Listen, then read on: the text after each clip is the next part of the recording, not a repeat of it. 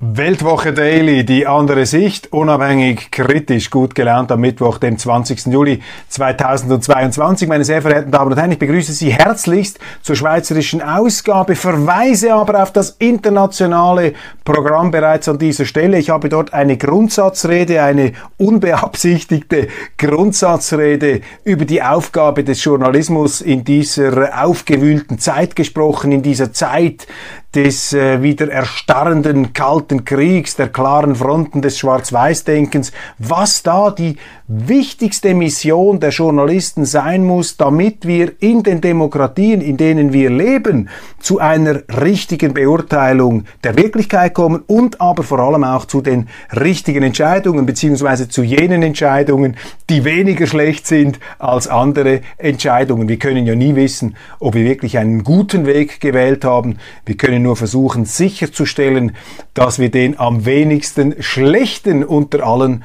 bekannten Wegen gewählt haben. Ein etwas grundsätzlicheres, programmatischeres Weltwoche Daily international. Aber ich glaube, es ist auch dem schweizerischen Publikum hier zu empfehlen und es gibt vielleicht auch Einblicke etwas in das äh, Denken, in das publizistische Credo unserer Weltwoche die für mich gerade jetzt in diesem neuen Kalten Krieg, den ich ja ganz schrecklich finde und unnötig, die gerade dort wieder an das anschließen kann, was die Weltwoche immer ausgezeichnet hat, auch im früheren Kalten Krieg, nämlich der Nonkonformismus, das Hinterfragen gängiger Gewissheiten und betonierter Wahrheiten. Da ist eben die Weltwoche immer wieder aufgefallen, indem sie Gegensteuer gegeben hat, indem sie Dinge ausgesprochen hat, die andere nicht auszusprechen wagten, indem sie den Gottesdienst gestört hat und das andere Argument ähm, einstreuen konnte. Nicht, weil man der Auffassung war, selber die Wahrheit hier zu verbreiten,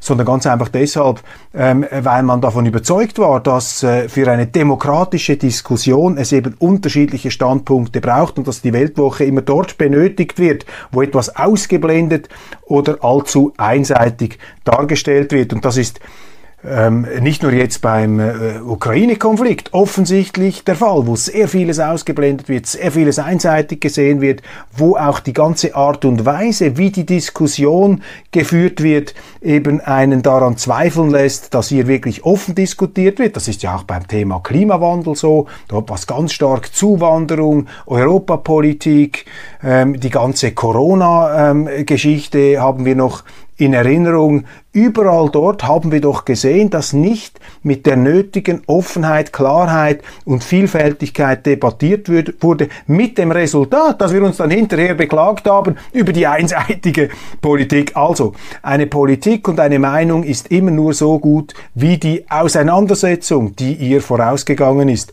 Dies sind meine Gedanken hier etwas eingedampft, aufs kürzeste gerafft auf Daily Schweiz, aber bitte ausführlicher und auch konkreter an den aktuellen Beispielen im internationalen Ableger unserer Sendung. Die Bundesanwaltschaft wird in Frage gestellt. Nach dem FIFA-Debakel gewinnen Stimmen an Gewicht. Die kantonale Staatsanwaltschaften für qualifizierter und effizienter halten. Endlich hat es auch die NZZ gemerkt. Sie ist sehr, sehr kritisch. Ich bezeichne die Bundesanwaltschaft, die jetzt diesen FIFA-Fall in den Sand gesetzt hat, als eine Fehlkonstruktion im äh, Rechtsgebilde der Schweiz, die Justiz, die Strafverfolgung ist bei uns eine kantonale Angelegenheit und diese Bundesanwaltschaft, die quasi im Diensten des Bundes steht, ist eine Behörde ohne Existenzberechtigung und aus diesem Problem heraus kommen all die Skandale der letzten Jahre, auch der jüngste.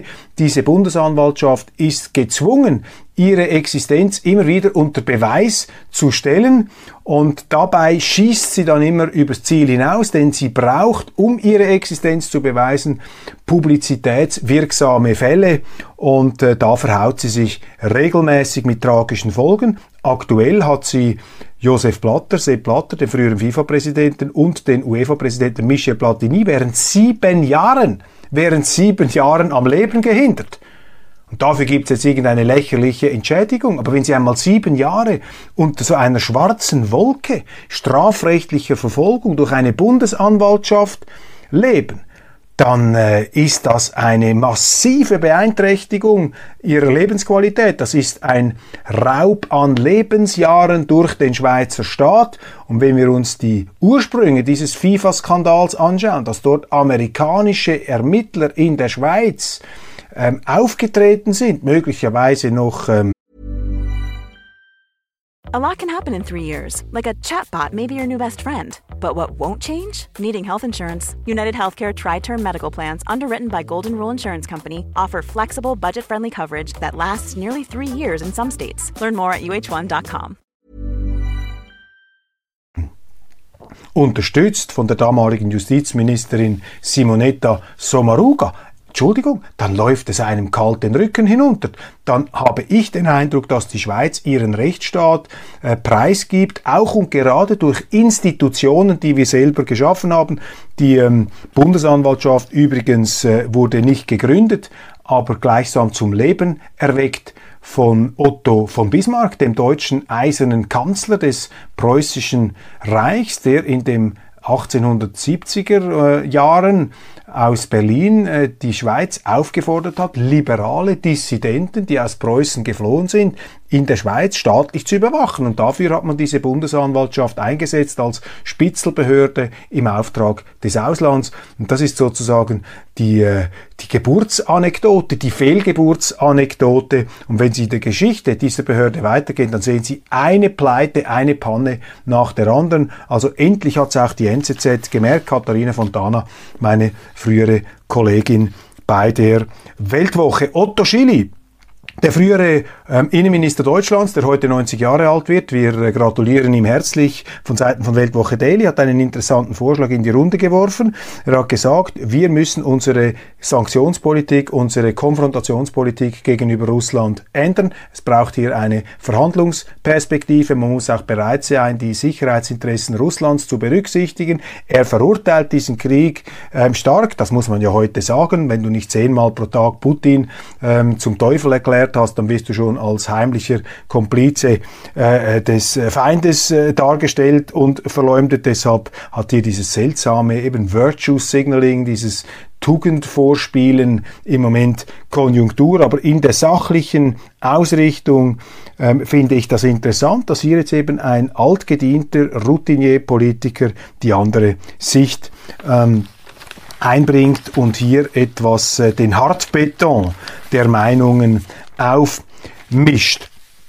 Interessant auch äh, diese Nachricht, der amerikanische Freund, trotz seiner Abneigung gegenüber dem Kronprinzen, besucht Joe Biden Saudi-Arabien. Ist einfach wieder interessant, ein Schlaglicht auf unsere moralistisch durchseuchte Zeit. Ähm, Putin ist ja der absolute Teufel, dem darfst du kein Gas, kein, kein Öl, gar nichts mehr abkaufen.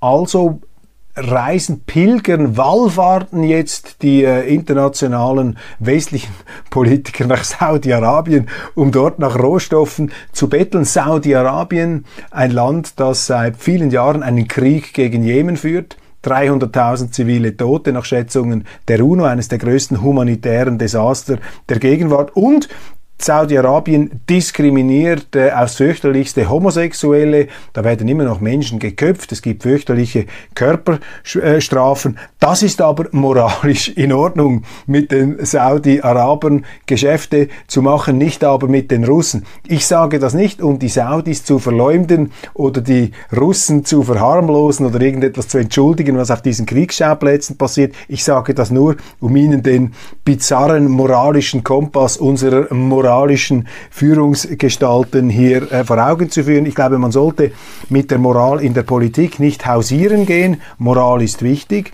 Äh, Werte, äh, Grundorientierungen sind selbstverständlich wichtig, aber Interessen sind es eben auch. Und wenn man die eigene Moral da etwas an die ganz gro große Glocke hängt, dann scherbelt es ziemlich bald. Babylonisches Sprachengewirr um die Neutralität. Die Neue Zürcher Zeitung hat sich ja abgewendet von ihrem klassischen Neutralitätskredo unter dem legendären Chefredaktor Willy Bretscher. Er hat geschrieben 1939, als die Nazi-Panzer ähm, Polen überfallen haben, der geschrieben, die Schweiz muss bei der umfassenden, integralen Neutralität bleiben. Keine Parteinahme in diesem Krieg, strikte Gleichbehandlung aller Kriegsparteien. Davon will die NZZ heute nichts mehr wissen. Deshalb beteiligt sie sich an dieser äh, kuriosen Debatte einer Neudefinition der Neutralität mit allerlei Adjektiven, kooperative Neutralität, aktive Neutralität, Neutralität, die sogar Waffen liefern kann in Kriegsgebiete, auch das ist neuerdings neutral, was ja eigentlich das Gegenteil von neutral ähm, ist. Dann haben sie die ganze äh, Frage der Wirtschaftssanktionen, das wird sowieso als neutral empfunden, wenn sie Wirtschaftskrieg führen gegen ein anderes Land, eine komplette Verrücktheit. Also hier wird wirklich ein Begriff systematisch verwildert, aufgeweicht, ausgehöhlt und mit Aristoteles gesprochen, wenn die Wörter in einem Staat ihre Bedeutung verlieren, dann ist die Diktatur nicht mehr weit. Das hat Aristoteles gesagt, das habe nicht ich gesagt. Also wenn die Wörter ihre Bedeutung verlieren, dann muss man sich als Bürger langsam Sorgen machen. Das ist auch äh, die zentrale Botschaft oder eine der zentralen Botschaften von George Orwells äh, großartigen Roman 1984, 1984. Auch dort werden die Worte in ihr Gegenteil umgedreht. Ähm, das ist etwas, was gegenwärtig auch in Deutschland Konjunktur hat. Am äh, bizarrsten, am absonderlichsten ist mir das aufgefallen, als Finanzminister Christian Lindner und auch Bundeskanzler Scholz die 100 Milliarden Schulden für die Aufrüstung der Bundeswehr als ähm, Vermögen bezeichnet hat, also als neues Vermögen, ähm, eine komplette Umdeutung des eigentlichen Begriffsinhalts und bei der Neutralität beobachten wir das auch. Man muss da gar nichts hineingeheimnissen, ist im Grunde eine ganz einfache Sache. Die Neutralität der Schweiz ist immerwährend, das heißt nicht situativ, fallweise, wie zum Beispiel die von Schweden. Nein, immerwährend, immer zu jeder Zeit und in jeder Hinsicht verlässlich, erdbebensicher. Die Neutralität ist zweitens bewaffnet. Wir sind nicht Teil von irgendwelchen Militärbündnissen, sondern können uns selber verteidigen. Und drittens, sie ist umfassend. Das heißt, sie umfasst nicht nur das Militärische, sondern auch die Hungerwaffe der Sanktionen. Es ist doch ein kompletter Witz, wenn man jetzt behauptet, dass Wirtschaftssanktionen keine kriegerischen Maßnahmen seien. Die sind zum Teil noch viel brutaler als kriegerische Maßnahmen. Wir sehen das auch bei diesem Sanktionskrieg gegen Russland. Der trifft nicht nur die Freunde von Putin und die Anhänger dieses Regimes, sondern auch die Regimegegner, die Kritiker, die Gleichgültigen. Diese Sanktionen führen zu massiven Verwerfungen in der dritten Welt, also ähm, stürzen Menschen in eine Hungersnot, die nun überhaupt nichts für diesen Krieg können. Und vor diesem Hintergrund zu behaupten, dass Sanktionen keine militärischen oder kriegerischen Instrumente sein, das ist ja äh, geradezu zynisch, das ist ja menschenverachtend, um jetzt ein beliebtes Adjektiv da dieser äh, äh moralisierenden, äh, dauerbesorgten Gutmenschen hier ähm, zu verwenden. Das ist menschenverachtend, wenn man eine Politik betreibt, die die Falschen trifft und ähm, gar nicht hier äh, geeignet ist, äh, die eigenen Ziele ähm, zu erreichen. Also Neutralität hat einen klaren äh, begrifflichen Inhalt. Der war auch in der Schweiz zwar oft Gegenstand von Diskussionen, aber in der Praxis, wenn Sie die brenzligen Situationen anschauen, beispielsweise im Zweiten Weltkrieg, aber auch in anderen historischen Umständen, dann hat sich eben diese Neutralität in dem umfassenden Sinne wie ich das eben geschildert habe, ähm, manifestiert. Heute stellt sich die Frage, wir haben eine äh, Neutralitätsinitiative, die lanciert wird von Christoph Blocher, parteiübergreifend. Ich begrüße das. Dort ist natürlich die Frage, wie stellt sich die Schweiz in der Frage der Sanktionen, beispielsweise bei UNO-Sanktionen, das ist ja etwas, was man mitgemacht hat, weil die Schweiz UNO-Mitglied ist. Das würde ich stehen lassen, weil die Schweiz als UNO-Mitglied an den Sanktionen dieser äh, Völkergemeinschaft sich durchaus beteiligen kann. Aber überall dort, wo es darüber hinausgeht, wo zum Beispiel eine EU Sanktionen macht oder wo die Amerikaner Sanktionen machen, die die Schweiz ähm, auch übernehmen sollte, wo man sie nötigt, diese zu übernehmen, da müsste man Nein sagen und ähm, ganz klar an dieser UNO-Linie ähm, festhalten. Also ich glaube, man findet hier durchaus sehr praktische, mit unserer Tradition und auch mit der sachlichen Richtigkeit vereinbar, äh, vereinbarbare Interpretationen dieser ähm, Neutralität. Aber eben die Medien machen daraus jetzt ein riesiges babylonisches ähm, Wirrwarr. Das Wunder der Schweizer Pharmaindustrie. Das habe ich mir hier noch notiert. Da gibt es jetzt keine ähm, große Aktualität im Moment, aber es gibt eine ewige Aktualität. Und ich habe mit Professor Christoph Mörgeli dazu gerade eine Sendung aufgenommen in Basel. Das ist für mich wirklich etwas von ganz beeindruckenden. Wenn Sie diese beiden Türme sehen, der äh, Pharmafirma Roche, eine Art Macht, Demonstration, die hat sich, äh, die Firma Roche hat sich gleichsam ihr eigenes Denkmal gesetzt in Basel mit diesen beiden Türmen, das ist auch Ausdruck einer unglaublich erfolgreichen Firmengeschichte, die vor über 100 Jahren angefangen hat, als ein gewisser Fritz Hoffmann die Grundsteine gelegt hat zu dieser Apotheke der Welt. Da hat man Medikamente erfunden, die in der Weltgeschichte ähm, Menschenleben Sonderzahl gerettet haben, die nun wirklich, diese Firma hat nun wirklich ganz konkrete Weltverbesserung getrieben aus Basel heraus. Und das Bestechende, das Faszinierende ist ja, dass die Schweiz, dieses an Rohstoffen arme Land, durch Tüftelei, durch Innovation, in Basel in Gestalt dieser chemischen und pharmazeutischen Industrie eigene Rohstoffe entwickelt hat von höchster Wertschöpfung. Auch das ist typisch für die Wirtschaftsgeschichte unseres Landes. Nicht die Massenproduktion, die Billigproduktion, wo wir nicht konkurrenzfähig sind, sondern die hochinnovative, mit sehr viel Gehirnschmalz betriebene Innovation der obersten Wertschöpfung. Das ist die Geschichte äh, von Roche und diese Firma hat über die Stürme des Jahrhunderts auch Bestand gehabt. Sie hat sehr brenzlige Phasen erlebt, aber immer wieder sowohl in der Familie wie auch im Management überragende Persönlichkeiten hervorgebracht, die dieses Wirtschaftsweltwunder hervorgebracht haben. Man müsste der Firma Roche und ihrer Eigentümerfamilie eigentlich so etwas wie einen Nobelpreis überreichen für äh, Lebensrettung und Weltverbesserung. Den gibt's nicht, aber das ist hier die Anerkennung, die man auch als Zürcher äh, gegenüber dieser baslerischen äh, Weltwunderfirma fraglos ähm, verspürt. It's that time of the year. Your vacation is coming up. You can already hear the beach waves, feel the warm breeze, relax and think about work. You really, really want it all to work out while you're away. Monday.com gives you and the team that peace of mind. When all work is on one platform and everyone's in sync, things just flow wherever you are. Tap the banner to go to Monday.com. Quality sleep is essential. That's why the Sleep Number Smart Bed is designed for your ever evolving sleep needs. Need a bed that's firmer or softer on either side? Helps you sleep at a comfortable temperature? Sleep Number Smart Beds let you individualize your comfort so you sleep better together. JD Power ranks Sleep Number number 1 in customer satisfaction with mattresses purchased in-store. And now, save 50% on the Sleep Number limited edition Smart Bed for a limited time. For JD Power 2023 award information, visit jdpower.com/awards. Only at a Sleep Number store or sleepnumber.com.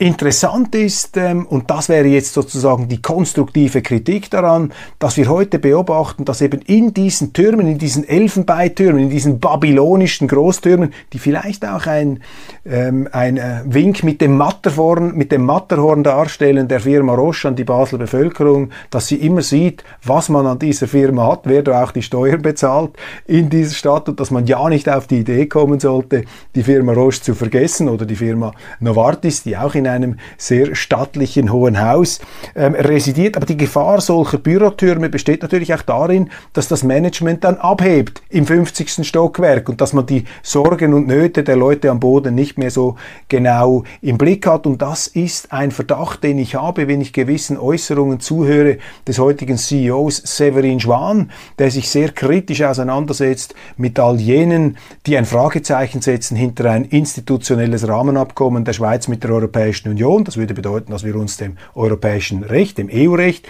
EU-Richtern und EU-Sanktionen unterwerfen, also unsere Unabhängigkeit verlieren.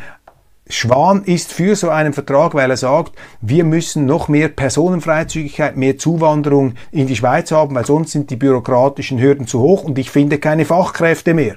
Und so ein Satz würde mich sehr stutzig machen, wenn ich Eigentümer von Roche wäre, würde ich sagen, das kann doch nicht sein, dass eine Weltwunderfirma mit einer Börsenkapitalisierung von 300 Milliarden Franken aufgrund von irgendwelchen Verträglein nicht die benötigten Fachkräfte findet. Also ist sozusagen diese, dieses bürokratische Detail eines Migrationsvertrags zwischen der Schweiz und der Europäischen Union plötzlich matchentscheidend für ein Unternehmen mit dieser Wasserverdrängung, das ja Menschen suchen kann in einem Reservoir von Milliarden von Menschen und wo es ja auch ein riesiges Interesse gibt, auch und gerade in der Europäischen Union, dass man bilaterale Zuwanderungsgesetze hat, die den vielen Europäern, die den vielen EU-Bürgern, die vielleicht gerne bei Roche arbeiten würden, keine Hürden in den Weg legt. Also diese äh, Denkweise, dass quasi das Wohl der Firma, die Fähigkeit, Fachkräfte zu finden, an solchen Verträgen hängt,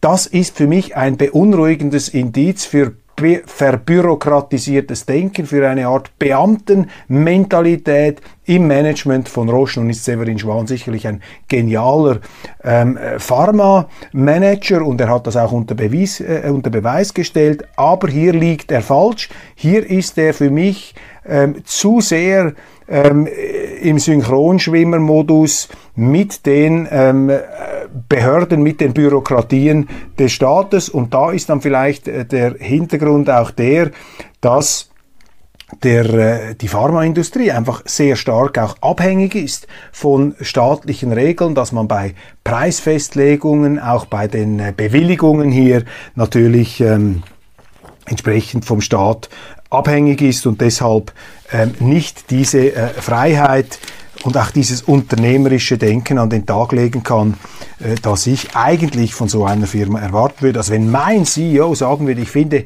keine Fachkräfte wegen der bilateralen Verträge, dann hätte ich fast den Eindruck, der hat ein bisschen den Job verfehlt. Dann noch zum Schluss ein interessantes Interview im Tagesanzeiger mit Ian Morris, dem britischen Historiker, der die ganz lange Dauer untersucht, zahlreiche Bücher darüber geschrieben hat und sie haben ihn dann gefragt, wie weit würden Sie in der Geschichte zurückgehen, um Putins Krieg gegen die Ukraine zu erklären? Finde ich auch interessant. Ian Morris, der übrigens auch eine Geschichte des Westens geschrieben hat. Wenn man nur 400 Jahre zurückblickt, versteht man Putin viel besser. Seitdem kamen alle Feinde Russlands aus dem Westen. 1610 marschierten die Polen ein, 1705 belagerten die Schweden St. Petersburg, 1812 steckten die Franzosen Moskau in Brand, 1917 zerlegten die Deutschen Russland in seine Einzelteile und 1941-42 fast noch einmal. Seit Peter dem Großen haben russische Herrscher deshalb versucht, die westliche Landesgrenze so weit wie möglich nach Europa zu verschieben. 1945 lag die Grenze noch an der Elbe. Das meinte Putin, als er sagte, der Kollaps der Sowjetunion sei die größte geopolitische Katastrophe des 20. Jahrhunderts. Drei Jahrhunderte russischer Geschichte wurden damit zunichte gemacht. Wie sollte der Westen also mit Putin umgehen, lautet die Frage. Wenn man die Welt von Moskau aus sieht, muss man kein Putin sein, um einen Beitritt der Ukraine Ukraine zur EU und zur NATO abzulehnen. Selbst wenn Putin heute tot umfiele, sein Nachfolger sähe das genauso und wäre es Nawalny. Zwar würde Nawalny nicht zu militärischer Gewalt greifen, vermutlich, aber Putin ist nicht verrückt. Wenn wir das annehmen, missverstehen wir das Problem. Natürlich dürfen wir nicht zulassen, dass Russland die Ukraine einfach einnimmt. Doch wir müssen einen zweiten Kalten Krieg vermeiden und verhindern, dass Russland noch engere Bindungen mit China eingeht. Bislang funktioniert die Abschreckung des Westens recht effektiv effektiv. Wir sollten Russland aber auch Anreize bieten, sich mit dem Status quo zu arrangieren, wenn wir langfristigen Frieden in Osteuropa wollen. Ian Morris, das finde ich großartig, dass immer mehr durch andere Facetten in den Medien zu Wort kommen. Ich bilde mir ein, dass das auch damit zu tun hat, dass die Weltwoche hier auch gegen alle Anfeindungen als eine Art Winkelried der Meinungsvielfalt, als Django der Meinungsvielfalt immer wieder eine Bresche ähm, aufgemacht hat, eine Lücke gerissen hat, dass wir eben als Erste immer wieder an diesen Meinungsmauern, an diesen Festungsmauern betonierter Meinungen, äh, mit der ersten äh, Grenadierabteilung ähm, hier eine Lücke aufzureißen versuchen. Wir sind dann auch die Ersten, denen man Pech und Schwefel über den Kopf wirft. Aber mit einer gewissen Zeitverzögerung und unter dem Blumenregen der Burgfräulein kommen dann die anderen Journalisten, während wir bereits wieder an der nächsten Mauer pickeln oder die andere Meinungsröhre, die verstopft ist, äh, im Übergewändli uns dabei natürlich auch etwas schmutzig machen, äh, befreien und durchlüften und öffnen, auf das die Argumente wieder frei fließen und frei zirkulieren können. Meine Damen und Herren, das war's von Weltwoche Daily Schweiz für heute. Ich wünsche Ihnen einen wunderschönen Mittwoch und wir senden nochmal unsere herzlichsten Geburtstagsgrüße an den Jubilar Otto Schili für seine 90 Jahre nach wie vor rüstig, ein Mann, der geistig topfit, auch körperlich, er scheint nicht zu altern, immer noch seine asketische, mönchische, könnte man vielleicht sagen, seine stoische Grauhaarfrisur. Weltwoche Daily grüßt und gratuliert dem äh, ja, Jahrhundertpolitiker bald, Otto Schili. Machen Sie es gut und einen wunderschönen Tag.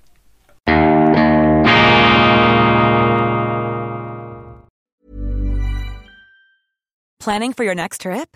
Elevate your travel style with Quince. Quince has all the jet setting essentials you'll want for your next getaway, like European linen, premium luggage options, buttery soft Italian leather bags, and so much more. And is all priced at 50 to 80% less than similar brands. Plus, Quince only works with factories that use safe and ethical manufacturing practices.